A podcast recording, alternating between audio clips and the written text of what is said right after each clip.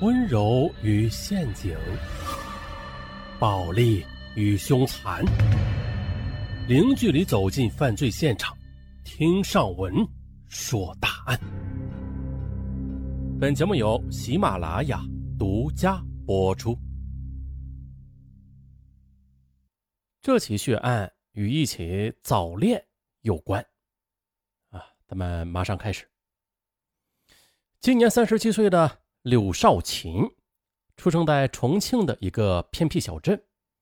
为了从大山深处走出去，他从小念书就十分用功，并且以优异的中考成绩考入了县城的一所重点中学。可是高三那年的班里来了一个叫郑建军的复读生，由于经常在一起讨论学习啊，于是两个人就渐渐的产生了感情，因此这学习变成了早恋的幌子。从此，二人的学习成绩就不断的下滑，有多次的被老师批评之后的高考无望的他们，干脆的就辍学了，一块在郑建军的一个做建材生意的亲戚那里帮工。两年之后，二人结婚了。二十二岁那年的柳少琴又生下了女儿甜甜，又在县城开了一家五金店。经过多年的打拼，夫妻二人总算是在城里边站稳了脚。买了一套宽敞的花园洋房，过上了令人羡慕的日子。不过，尽管如此，柳少琴一直为没有能考上大学而遗憾，总觉得要不是当年早恋无心学习，自己也不会像现在这样每天都要起早贪黑了。因为自己的前车之鉴，柳少琴呢对自己女儿从小就看得特别紧，几乎不让男孩靠近女儿。甜甜五岁时，一天晚上的。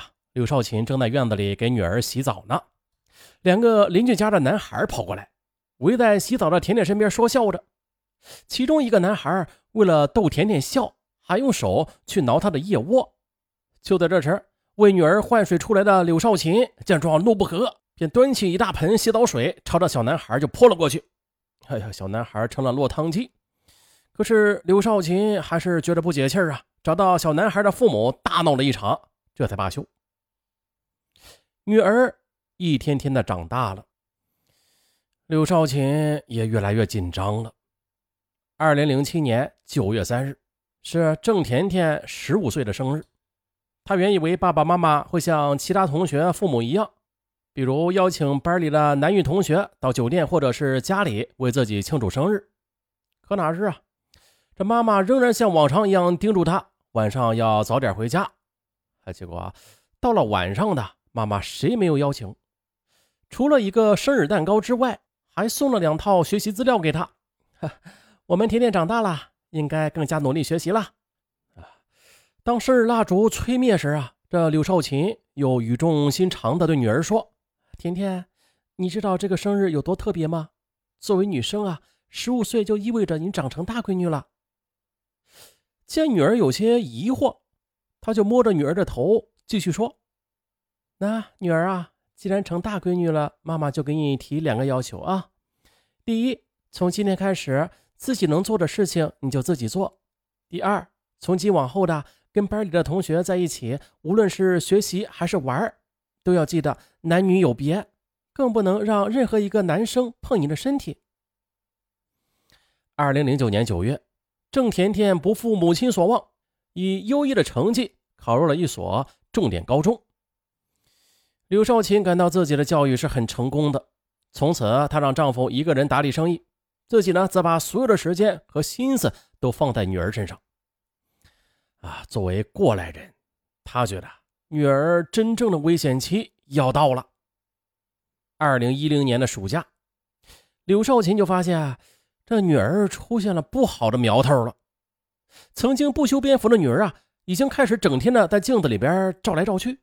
还经常的找借口出去。刘少琴多次探视女儿是否在早恋呢？女儿要么含糊其辞，要么大发脾气，反正就是不承认有这回事。可是呢，在一次期中考试，甜甜的年级排名一下子掉了好几十名。就在刘少琴拿着女儿的试卷气得浑身发抖的时候，女儿的手机却响起了短信提示音，她立刻的冲进卧室。终于的，在女儿的枕头下找到了短信罪证。甜甜，你想我没有啊？我好想你。哎呦我去，难怪成绩下滑呢。原来，这就是你天天在学校干的好事啊！你给我说，他是谁？我要剥了他的皮！刘少琴把手机摔在地上，狠狠的给了女儿一巴掌。最担心的事发生了，他感觉天塌了。而这一记耳光，让自幼听话的甜甜受到了极大的伤害，他就变得执拗起来，问啥都不开口，也不搭理刘少琴。次日的晚上。刘少琴站在窗前等女儿，可迟迟不见女儿回来，他内心就充满后悔与焦虑了。十一点了，仍然不见女孩，他便循着女儿回家的路线一路的去找过去。出了小区不远的，哎，他远远的就看到了女儿正坐在长椅上发呆呢，旁边则是一个男生。天哪！刘少琴惊得目瞪口呆呀，冲上去狠狠的就扇了那个男生几耳光。拖着女儿就往家走。面对执拗而沉默的女儿，刘少琴一时没了主意。母女俩就对坐在客厅的沙发上，就像是两座冰雕似的，一动不动。妈妈的耳光对甜甜已经没有力量了，但是面对妈妈喷涌而出的泪水，哎，善良的女儿还是心软了，并且交代了早恋的来龙去脉。半年前的，这班里来了一个名叫桂小波的插班生。由于该男生曾经辍过学，有些跟不上，班主任就让郑甜甜等几个成绩优秀的学生帮助桂小波来补习功课。就在帮助桂小波补习语文的过程之中的，郑甜甜得知他是个不幸的男孩，父母离异，而妈妈也在他很小的时候就另组家庭。而爸爸虽然在广东一家大企业做高管吧，但是除了给他优越的物质生活之外的，并没有多少时间去关心他。他感觉自己像是一个孤儿一样。桂小波的身世令郑甜甜十分同情，他就经常的在别的同学玩闹的时候，极尽所能的在学习上帮助他。而从小缺少关爱的桂小波呢，对他也是充满着感激。每次你给我讲题的时候，我都在偷偷的看着你的侧影，我无法自拔。哎，为了不影响你的学习，我决定了，我要辍学。一天的，桂小波悄悄的将这一张便条放到了甜甜的书包里。甜甜把那张纸条捂在胸口，这心砰砰乱跳啊！来不及多想，他花了大半天的时间，终于的在一家网吧。将桂小波找了回来，两个人就商定要好好的学习，一起考一所理想的大学。虽然桂小波会时不时的给甜甜买件小礼物啊，或者发发短信吧，但是在甜甜的鼓励之下的，他比以前要用功多了。天哪！妈妈这些年来劳心费神，换来的就是你这样的回报吗？女儿坦白之后，刘少琴感到绝望。他开始一头撞墙，哎呦！见妈妈如此痛心疾首，郑天天给吓坏了，连忙紧紧的拉住了妈妈认错，并且保证不再与桂小波来往了。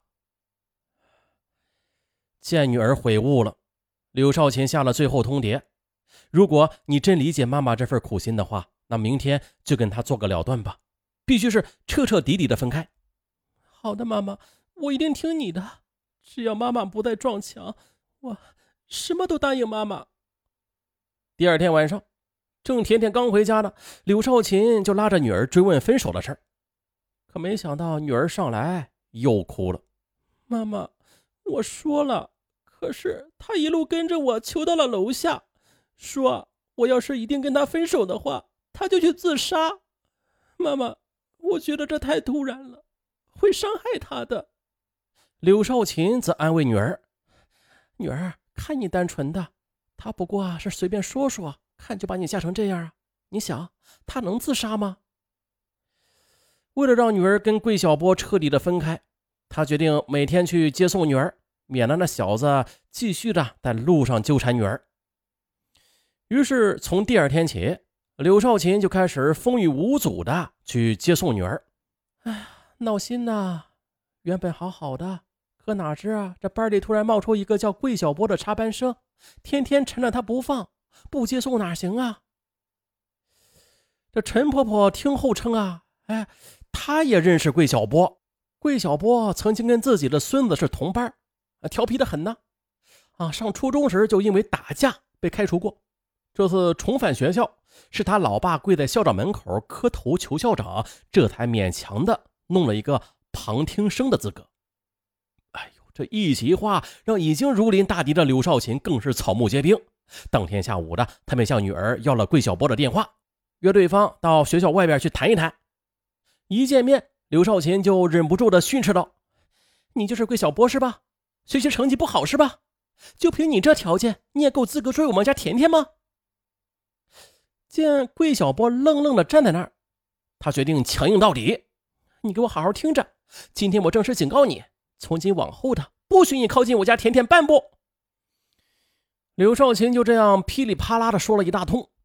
桂小波稍微回过神来之后，又苦苦的去哀求道：“阿姨，请相信我对甜甜是真心的，请您不要把我们硬生生的分开好吗？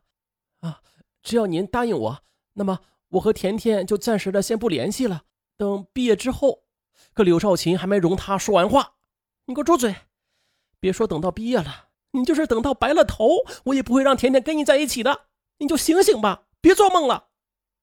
接着，为了让桂小波认清自己有多重，柳少琴又补充道：“除非你有本事考上个清华北大，否则门儿都没有。”阿姨，我求您不要逼我，无论怎么样，我都不会离开甜甜的。可刘少琴早就。扬长而去。